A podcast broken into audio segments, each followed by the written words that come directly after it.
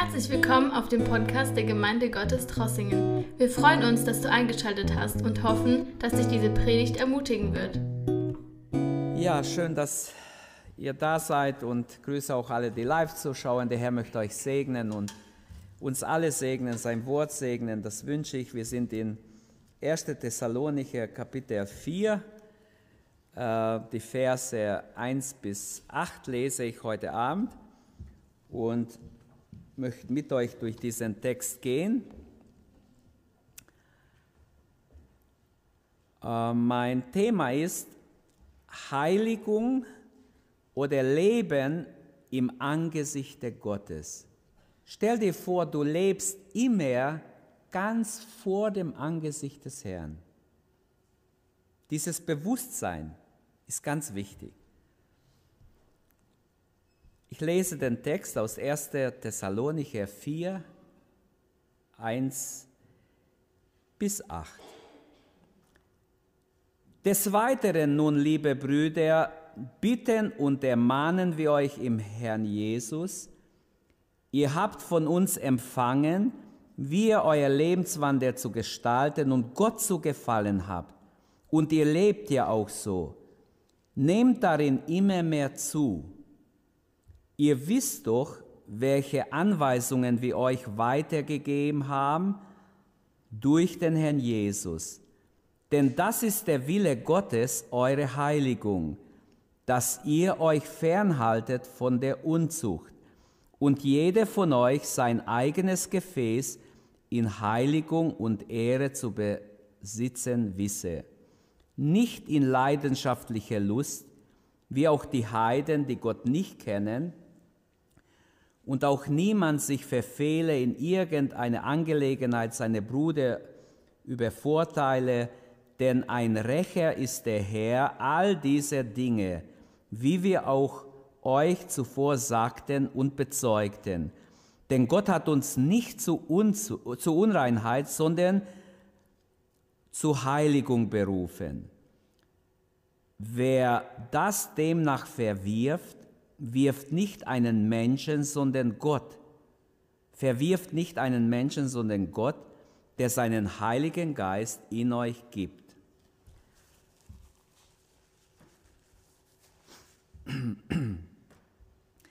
Heiligung ist Leben im Angesichte Gottes.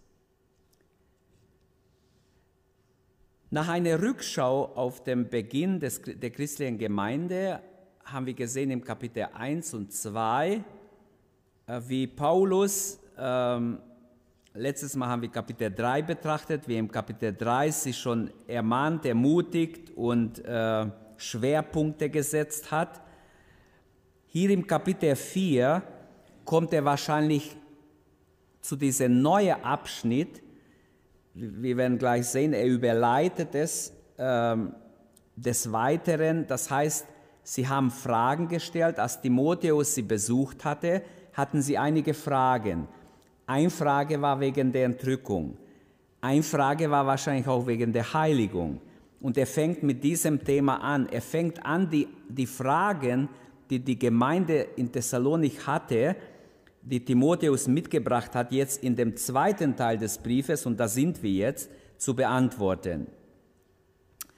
Im Kapitel äh, 4 Verse 1 bis 12 wäre ein so ein größerer Abschnitt. Da geht es um vier Dinge. Um die Heiligung, also im Blick auf Umgang mit, dem, mit der Sexualität, Umgang der Geschlechter miteinander, könnten wir auch sagen, Mann und Frau oder Ehe oder außereheliche Beziehung, also Unzucht, Unreinheit wird angesprochen. Dann als zweites wird die Heiligung im Blick auf den Umgang mit Besitz angesprochen. Auch das gehört zur Heiligung, dass unser Besitz, wie wir mit Besitz umgehen, man kann auch ein Götze seines Besitzes sein.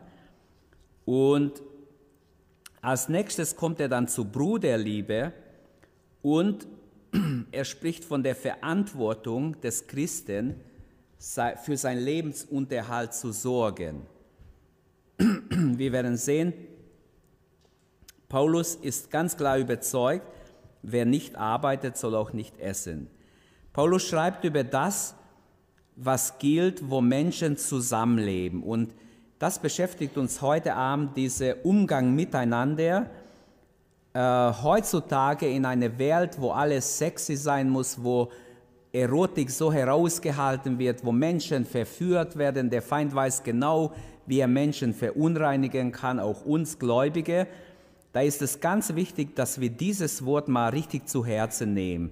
Es ist alles erlaubt, wird uns propagiert oder gesagt, soweit es mir Spaß macht, darf ich ja alles.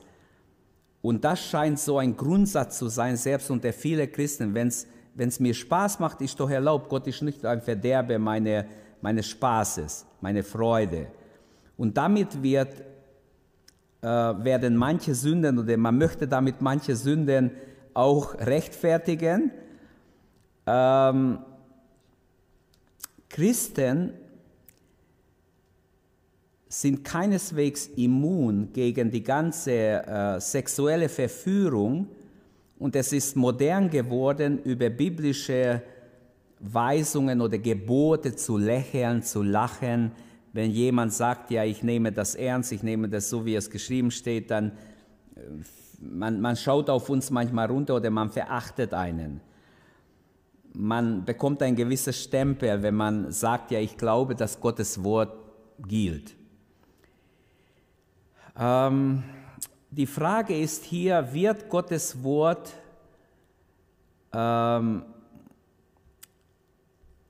oder kann ich Gottes Wort so wie es wie ich es will für mich auslegen oder gibt es wirklich Dinge, die von Gott vorgegeben sind? Und ich glaube, in, diesem, in diesen sieben, acht Versen, die ich gelesen habe, ist ganz klar, dass Gott bestimmte Maßstäbe gesetzt hat. Und deshalb, äh, es geht hier darum, äh, wie wir leben sollen äh, und wie, wie wir in Heiligung leben können vor Gottes Angesicht. Und ich habe drei Gedanken, ich habe leider mein PowerPoint vergessen, mein Stick im Computer vergessen, aber passt gut auf, dann kriegt ihr es mit. Ich habe drei Gedanken. Die ersten zwei werde ich heute Abend behandeln, der nächste nächstes Mal mit Gottes Hilfe. Verse 1 bis 3a es geht um Heiligung, ist der Wille Gottes für alle seine Kinder. Nicht nur für besondere Leute, also nicht nur für älteste Pastoren und so, Leiter oder so. Nein, für alle seine Kinder. Zweitens, ab Vers 3b bis 6, Heiligung zeigt sich im Alltag, im praktischen Leben, nicht irgendwo in der Gemeinde, beim Dienst, beim Predigen. Nein, Heiligung zeigt sich absolut im Alltag des Lebens, nicht hier in der Gemeinde. Also bitte, das müssen wir annehmen. Und dann ab Vers 6b bis 8, Heiligung ist ein Lebensstil. Es ist kein Hobby für manche Superheilige, sondern es ist ein Lebensstil. Gott will, dass es zum Leben steht, dass es ganz normal ist, dass wir in sein Gegenwart leben, offen, ehrlich, authentisch sind vor Gottes Angesicht. Denn sowieso leben wir vor sein Angesicht, ob bewusst oder unbewusst. Aber wer bewusst in Gottes Gegenwart lebt, der wird auch viel leichter haben, in Heiligung zu leben. Fangen wir an mit dem ersten. Heiligung ist Gottes Wille für sein Volk, Vers 1 bis 3a. Gott will die Heiligung. Das ist der erste Gedanke hier. Lass ruhig drin die ersten drei Verse. Danke. Ihr sollt heilig sein, denn ich bin heilig. So fängt Vers 3 an. Der Ausdruck Brüder, wie Paulus diesen Kapitel anfängt, kennzeichnet hier den Beginn des neuen Abschnittes. Mit des Weiteren leitet Paulus praktisch diese neue Gedankengänge ein. Bitten und ermahnen wir. Äh, bitten und ermahnen hat er sehr oft in seine Briefe. Dabei bestimmt dieses äh, Wort bitten den Ton eigentlich. Er will freundlich sein zu dieser Jungbekehrte, diese vorbildliche Gemeinde, wie es im Kapitel 1 hieß, die sich echt anstrengen und für Gott gelebt haben, Zeugnis geben, anderen Zeugnis geben von Gott. Sie selber sind noch nicht lange im Glauben. Das Beste ist, wenn man gleich nach seiner Bekehrung anfängt, Zeugnis zu geben. Und, und es ist viel leichter, man hat noch Draht zu anderen nicht Gerettete und die Leute nehmen es einen schneller ab, wenn man noch frisch bekehrt ist. Also nützt es redet mit jedem, mit dem ihr könnt, über den Herrn. Wir bitten, also der Ton ist Bitte, aber es steht auch Ermahnung, Paraklese, also diese Ermahnung. Es ist ein gewisser Auftrag, den er weitergibt. Ähm, ich würde sagen, diese Bitte und Ermahnung zeigt auch die Autorität des Paulus, denn er hängt an in dem Herrn. Also es ist nicht nur meine und mein Kollege und wer noch bei mir ist, Lukas oder, oder Silas. Nein, nicht wir drei, Silas und Timotheus und ich bitten euch, sondern in dem Herrn bitten wir.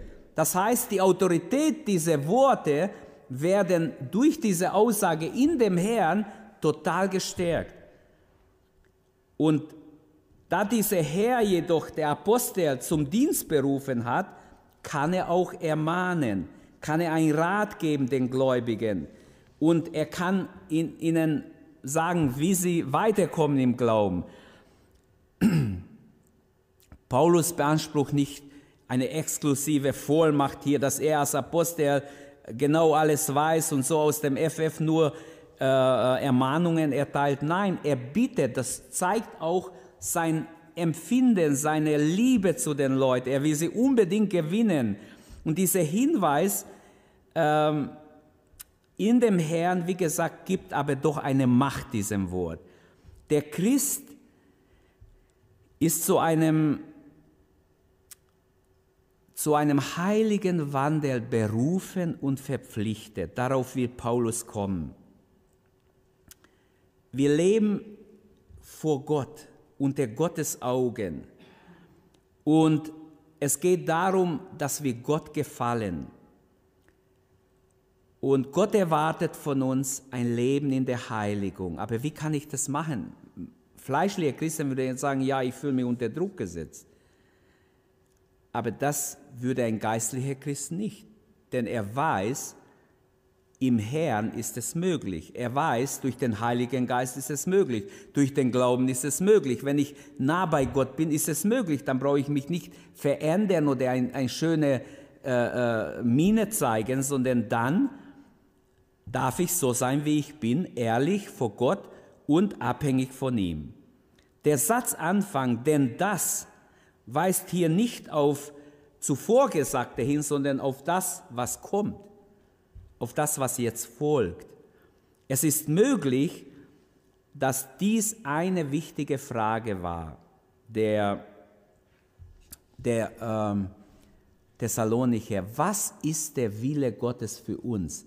Sagt dem Paulus, er soll uns bitte helfen. Was ist Gottes Wille für uns? Immer wieder fragen Leute, Herr, was ist dein Wille für mein Leben? Und glaub mir, das ist ganz wichtig. Es gibt Zeiten in jedem Leben, jeder Christ sollte Zeiten haben, wo wir vor Gott stehen, vielleicht auch mal fasten und beten und vor Gott stehen und sagen, Herr, was ist der, dein Wille für mein Leben? Wozu hast du mich berufen? Wo kann ich dir dienen? Wo soll ich mitarbeiten? Was ist dein Wille für mein Leben? Und ich finde es ganz, ganz wichtig. Und das war wahrscheinlich eins der Fragen, die sie hatten. Und Paulus fängt mit dem ersten an, Gottes Wille ist eure Heiligung. Im Kapitel 5 sagt er noch mehrere Dinge, was Gottes Wille ist. Wir werden sehen, im Kapitel 5 hat er eine kleine Liste, was Gottes Wille auch noch ist. Aber er fängt mit, praktisch mit dem Schwereren oder des Stärkeren oder des Wichtigsten vielleicht an, weil es ist auch Gottes Wille, dass wir fröhlich sind, dass wir dankbar sind, steht im Kapitel 5. Es ist Gottes Wille, dass du fröhlich, dass du dankbar bist, dass du alle Zeit betest, im Gebet vor Gott stehst. Aber lassen wir das, bleiben wir hier bei der Heiligung. Und Paulus fängt damit an, das ist der Wille Gottes, eure Heiligung.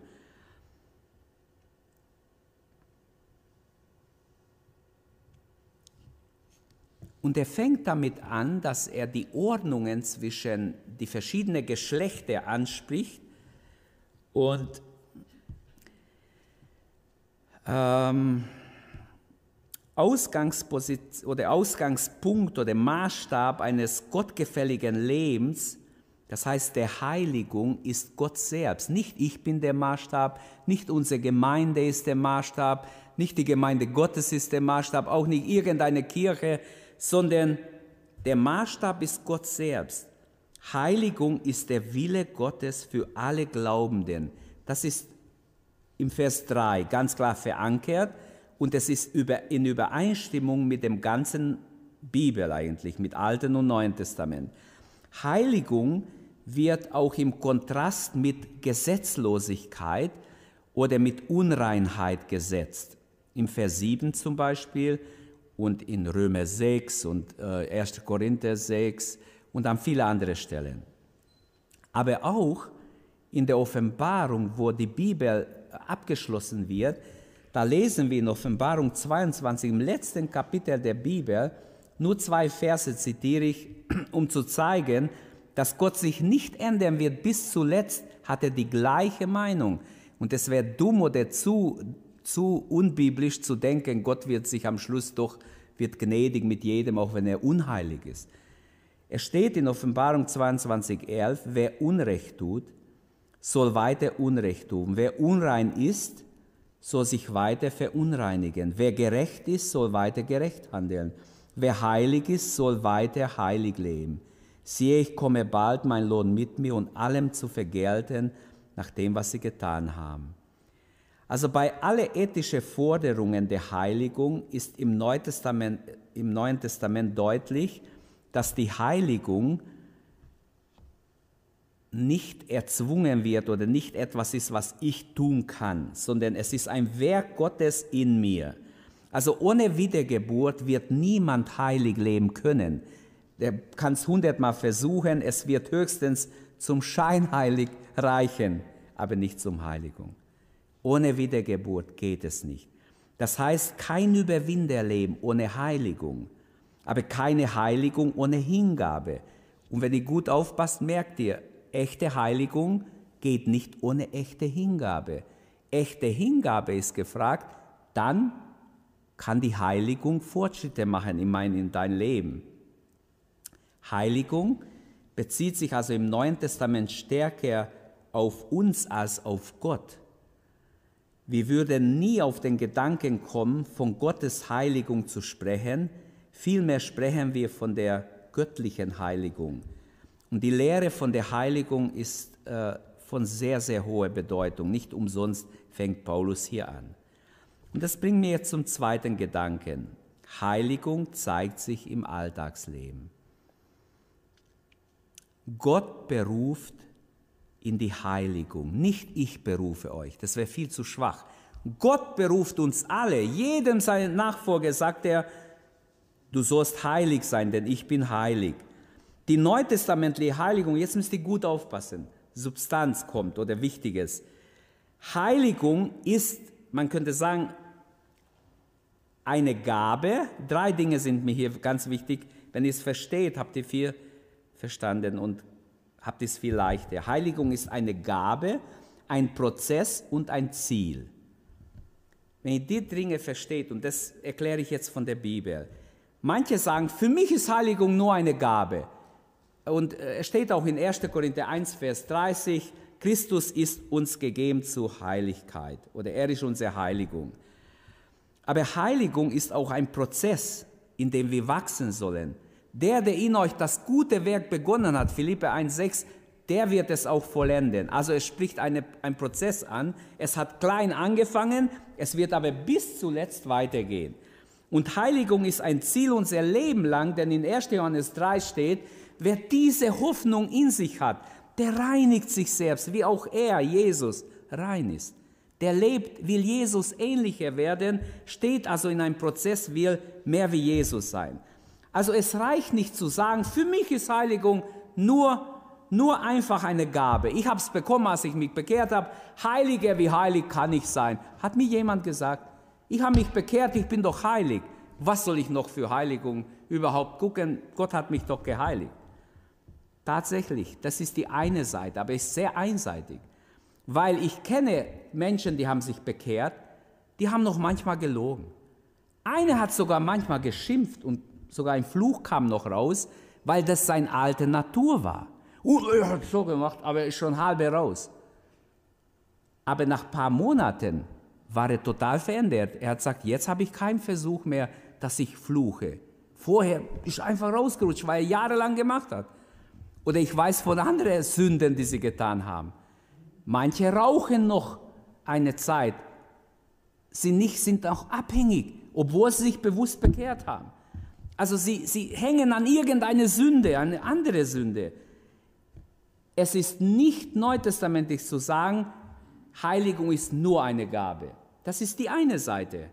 Aber es hat auch die andere Seite. Es ist auch ein Prozess, in dem wir alle eingeladen sind und Gott ladet uns ein in diesen Prozess. Wenn es nur eine Gabe wäre, würde Gott ja mit uns spielen, wenn er immer wieder uns ermutigt zur Heiligung oder immer wieder uns anspricht in verschiedene Bibelverse, dass wir uns heiligen, dann wäre ja Gott wirklich, dann würde er mit uns spielen. Aber Gott spielt mit uns nicht. Ich habe ein bisschen Griechisches dabei, vielleicht brauchen wir es nachher. Aber äh, schauen wir, niemand ist durch die Erlösung sofort in sein Denken, Reden, Handeln total heilig. Sowas glaube ich nicht. Die Praxis zeigt, dass es nicht so ist, sondern die Praxis zeigt uns, damit will ich nicht sagen, wenn heute Abend sich jemand bekehrt, heute Nacht der Herr kommt, dass er dann nicht gerettet ist. Das habe ich nicht gesagt. Wir sind alle in Gottes Hand und wenn der Scheher gleich gerettet wurde am gleichen Tag, habe ich kein Problem zu glauben, dass jemand, der sich heute bekehrt, wenn der Herr heute Nacht kommt, der hatte keine Zeit, zehn Jahre Praxis in Heiligung zu haben. Das ist doch Gottes Sache. Darüber diskutiert das Neue Testament gar nicht. Es geht darum, dass wir die Bibel so nehmen, wie es ist. Es ist eine wunderbare Gabe Gottes für uns. Also niemand ist automatisch bei der Erlösung gleich vollkommen Jesus ähnlich. Ich habe noch niemanden so kennengelernt. Da ist Heiligkeit in unserer Anbetung nötig. Manche haben noch Rockmusik gehört und, und haben sich gewundert, haben dann sich getrennt von mancher schlechter Musik oder teuflische Musik sogar hatten sie noch zu Hause, haben ausräumen müssen, haben manche Götzen zu Hause, manche, ich bin zu jemandem gekommen, die kam in unsere Gemeinde, ich weiß noch in Ingolstadt, und die Frau hat sich schon ehrlich bekehrt. Ihr Mann war sehr dagegen, ihr Mann war Arzt, war total dagegen, aber sie hat sich bekehrt. Sie kam mit drei Kindern oder vier Kindern in die Gemeinde, kleine Kinder, und sie hat erzählt, weißt du, wir haben ein Problem, ich weiß gar nicht, wie ich sagen soll. Schau mal, unser Sohn, der ist, glaube ich, elf oder zwölf Jahre alt, der macht immer noch ins Bett. Aber nur seit wir im Urlaub waren und da ist irgendwas passiert, die Großeltern waren dabei. Das waren reiche Leute, die haben so Statuen gekauft, alle möglichen Sachen, besprochene Sachen, 100 Prozent. Und klar, ich habe, ich war damals 21, 22 so. Ich habe überlegt, was könnte es sein? Wo könnte es sein? Und ich habe echt wirklich rumgelesen, habe in einem Buch gelesen, dass, dass es kann ein okkulter Gegenstand in der Wohnung sein. Und sie hat mich eingeladen, wenn mein Mann nicht da ist, komm mal vorbei, schau, was es sein könnte. Wir räumen alles aus. ich bin echt hingegangen. Und sie hat sämtliche Sachen total zerschlagen, im Mülleimer, total klein gehackt. Und es hat sofort aufgehört. Natürlich haben wir auch gebetet, aber ich habe gesagt, schimpf nicht mit dem Kind, es hat überhaupt keinen Wert. Das Kind war ja trocken jahrelang und plötzlich fängt es an, ins Bett zu machen und war ein netter Junge. Und das war okkult, glaubt mir, Geschwister, das war okkult, das hat sofort aufgehört, ab da hat es aufgehört. Und so gibt es viele, viele andere Sachen. Mir würden noch viele Beispiele einfallen, wo okkulte Dinge bei Leuten waren. Also sagt mir nicht, wer sich bekehrt ist von heute auf morgen vollkommen wie Jesus. Schön wäre es, aber ist nicht so. Und deshalb dieser Prozess der Heiligen, Gott wusste schon, warum er es uns anbefehlt. Unsere Heiligung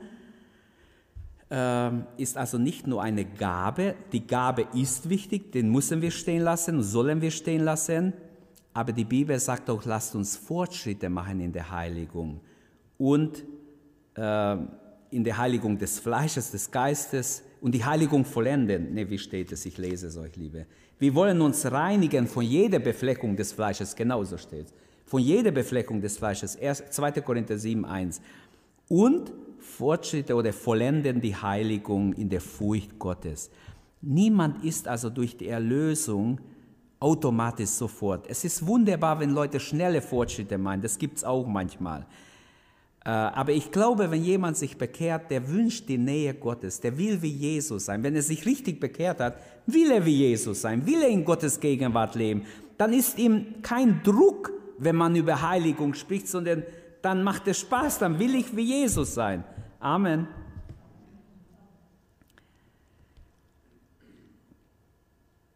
Heiligung muss aber auch ein Ziel bleiben. Also es ist eine Gabe, es ist aber dieser Prozess, habe ich gesagt, ist sehr wichtig. Aber drittens, es ist auch, muss unser Ziel bleiben, dem wir unser Leben lang schuldig sind, ich sage mal positiv schuldig sind. Wir wollen wie Jesus sein. Wir haben diese Hoffnung in uns. Wir werden ihn sehen, wie er ist. Wir werden im Himmel sein, ewig bei Gott sein. Wie sollte ich dann mit unreinen Dingen mich beschäftigen? Das kommt gar nicht in Frage. Dann will ich wie Jesus sein. Dann hat Johannes recht.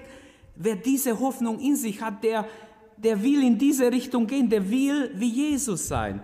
Und das wünsche ich, dass wir, dass das ganz neu belebt wird in unser Herzen. Gott lässt fünf nicht gerade sein. Fünf ist fünf bei ihm. Und er will geheiligte Menschen, so steht es hier. Und darum will er, dass wir dieses Gebot, diese, diese Aufruf zur Heiligung ernst nehmen. Und Paulus spricht sich sehr deutlich aus, er, er spricht sich gegen Unzucht aus. Keine unzüchtige Gier, sagt er hier, also kein Betrug, auch nicht äh, irgendein Bruder gegenüber, äh, anderen Gläubigen gegenüber. Die fortschreitende Heiligung ist also Gottes Wille, dass wir darin Fortschritte machen.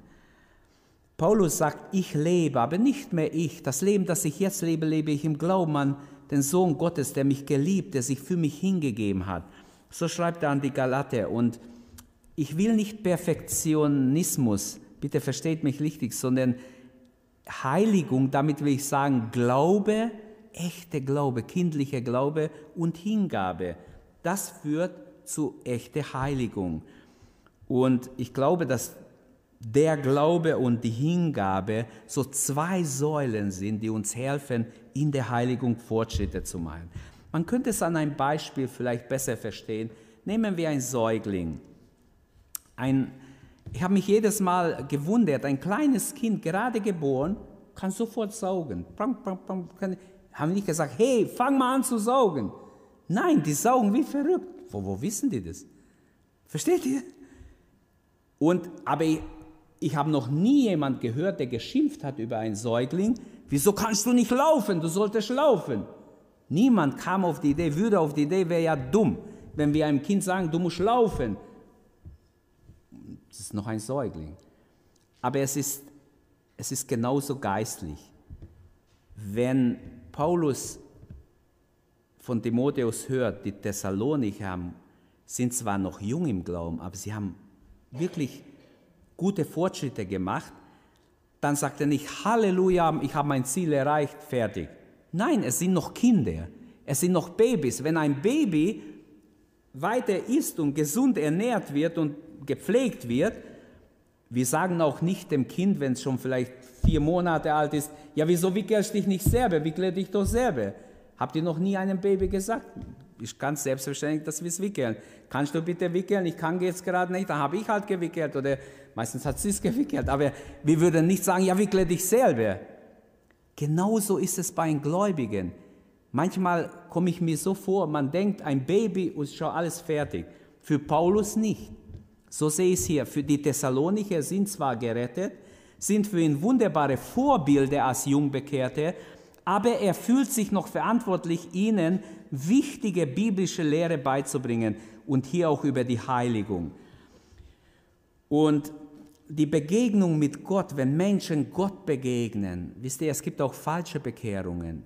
Menschen, die nie Sündhaftigkeit richtig erlebt haben, Wer Gott begegnet, ich behaupte, dass das ist biblisch, schon im Alten wie im Neuen Testament, der merkt seine Unreinheit, der merkt seine Verlorenheit, seine Sündhaftigkeit, der merkt, dass nichts Gutes in mir ist, ich brauche Gnade, ich bin auf Gott angewiesen. Also es ist falsch, wenn jemand nur ein bisschen religiös ist und schöne Miene macht und ähm, das ist Scheinheiligkeit. Echte Heiligkeit kann nur sein, wenn jemand wiedergeboren ist, seine, seine verlorene Zustand bekannt hat, zu Gott gekommen ist, Jesus angenommen hat und angewiesen ist auf Gott, wirklich diese Angewiesenheit erlebt hat und, und so äh, erstmal verloren sein, muss klar sein und dann Jesus annehmen. Und in eigene Kraft geht es nicht. Manche versuchen durch Religiosität, durch ein bisschen gute Übungen, die sie als gut nennen, heilig zu scheinen. Aber das reicht nicht. Gott will, dass wir ähm, erkennen, in unserer Kraft ist nichts getan. Wir brauchen Gott. Wir brauchen seine Kraft. Noch ein paar Minuten, ich höre gleich auf. Es gehört zum Wesen des christlichen Glaubens, die Heiligkeit Christi als Geschenk zu empfangen. Aber zugleich befindet sich der Glaubende in einem Wachstum, das heißt in diesem Prozess der Heiligung. Und dies bezieht sich auf alle Bereiche unseres Lebens. Und ich möchte hier noch äh, erwähnen, Paulus spricht etwas an, was die Bibelausleger schon äh, ewig beschäftigt, im Vers 4. Heiligung schließt also die Sexualität des Christen ein und er kommt hier wieder auf die Sexualität. Paulus thematisiert hier besonders die Unzucht und im Neuen Testament verstehen wir darunter jede Form sexueller Beziehung außerhalb der Ehe. Das passt manchen nicht. Es gibt auch sogenannte Christen, die denken, ja, wenn es euch Spaß macht, dann habt doch Sex miteinander. Auch außerhalb der Ehe, sagen sie einfach zu jungen Leuten. Aber einfach in der Bibel ist es nicht so. Die Bibel sagt, davon hat sich der Christ fernzuhalten. Also ähm, die Unzucht wird hier thematisiert. Und ich komme sofort zu Vers 4. Der Vers 4 macht für die Bibelausleger Riesenprobleme, weil das Wort Gefäß hier steht. Und jeder von euch sein eigenes Gefäß in Heiligung und Ehren zu besitzen wissen, nicht in leidenschaftlicher Lust wie auch die Heiden, die Gott nicht kennen. Das Wort Gefäß, also die eine Auslegung ist, es hat, es, Paulus bezieht sich auf die Frau eines Mannes, weil er spricht die Männer an zuerst. Aber das ist nicht die einzige Auslegung. Die eine Möglichkeit ist, Paulus spricht die Männer an, weil im Judentum die Pharisäer haben diese Lehre gehabt, im Talmud wird gelehrt, äh, die Frau ist das Gefäß des Mannes sozusagen, also ohne dass man es jetzt verachtet, aber das Wort Gefäß wurde im Judentum oft für die Frau gebraucht. Im Neuen Testament, die Römer 9, Vers 21 und weitere, wenn wir lesen, dann gebraucht Paulus das Wort Gefäß als ein Bildwort. Gott der Töpfer, wir Menschen die Gefäße. Das heißt, hier wird es auf alle gebraucht, auf Mann und Frau. Oder ähm, er spricht bei Timotheus über verschiedene Gefäße, Gefäße von Ehren, von Unehren und so weiter. In 2. Korinther 4, 7 benutzt er wieder das Wort Gefäß, äh, wie zerbrechlich unser Körper ist. Und er meint den Körper des äh, Menschen. Und er sagt, Gott hat diesen Schatz in ein zerbrechliches Gefäß getan. Also unser Körper ist total zerbrechlich. Dann der Apostel Petrus in 1. Petrus 3, 7 spricht er über Mann und Frau und tatsächlich gebraucht er den Begriff Gefäß in diesem Sinne und dabei meint er die Frau als schwächeres Gefäß, dass die Männer mit ihrer Frau eher in Ehrerbietung oder vorsichtig umgehen als das schwächere Gefäß. Manche Bibelausleger denken, Paulus, der große Jude, der bei den Rabbinern studiert hat, dass er automatisch diesem, dieses Wort für die Frau gebraucht hat. Deshalb übersetzen die neueren Übersetzungen automatisch, jeder habe seine eigene Frau und soll mit seiner Frau äh, äh reinleben, also keine anderen Beziehungen zu anderen Leuten. Äh, das ist eine Auslegung schon. Im Urtext steht Gefäß und deshalb macht es Probleme. Also hier äh, haben, wie gesagt, die Bibelausleger echt ihre Probleme. Es gibt eine andere Auslegung, die sagt, die ist wahrscheinlicher wie die erste. Die sagt, dass hier ähm, Paulus sich eigentlich auf die Männer, auf, dass die Männer ihr Körper nicht missbrauchen für falsche Sexualität, sondern heilig damit umgehen. Beides können wir nehmen, beides wäre im Kontext biblisch. Das eine, dass alle gemeint sind, das andere, dass äh, die Frau des Mannes gemeint ist, weil sowieso äh, beide äh, äh sollen ja rein in der Ehe sein. Das würde mit Hebräer 12, Vers 4 und 5 passen. Und auch dieses passt, auch jeder Mann muss, kann nicht sagen, ich bin der Mann, ich mache, was ich will, sondern jeder Mann ist vor Gott zu Heiligung verpflichtet. Und deshalb, im Sinne dieses Abschnittes, äh, will Paulus ähm, ganz klar jeden verpflichten zu sexueller Selbstbeherrschung. Das ist ganz klar im Text, also egal wie man es auslegt. Also die Heiligung der Ehe, die Heiligung der Sexualität oder der sexuellen Beziehungen wird ganz deutlich angesprochen. Und wir werden hier weitermachen, ich werde hier aufhören. Ich möchte einfach ähm, uns ermutigen, lasst uns einfach nicht nicht in die Versuchung kommen und sagen, ja, wir leben aber im 21. Jahrhundert und da kannst du nicht mehr reinleben, da macht jeder, was er will, so eine Verführung gab es noch nie, jetzt gibt es Internet, jetzt gibt es alles, jetzt dies und das. Wir können uns damit nicht ausreden. Wer damit versucht, sich auszureden, der ist auf dem Holzweg.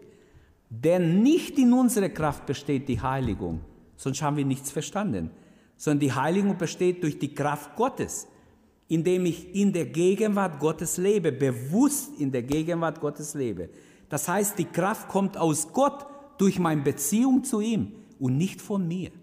Ich kann 100 Jahre gläubig sein, wenn ich nicht in der Gegenwart Gottes lebe.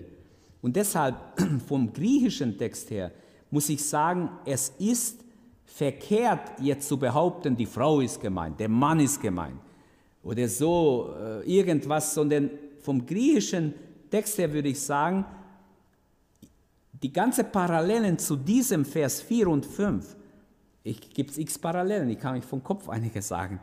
Ähm, wir sind der Tempel des Heiligen Geistes. Unser Leib soll Gott verherrlichen, zum Beispiel, steht auch in 1. Korinther 6, 19 und 20. Wisst ihr nicht, dass euer Leib ein Tempel des Heiligen Geistes ist? Das würde schon reichen. Das heißt, wir sind, unser Leib soll Gott verherrlichen. Wie kann mein Leib Gott verherrlichen? Doch indem ich heilig lebe, wird mein Leib Gott verherrlichen. Wenn mein Leib unrein ist, wird es Gott verunehren statt verherrlichen.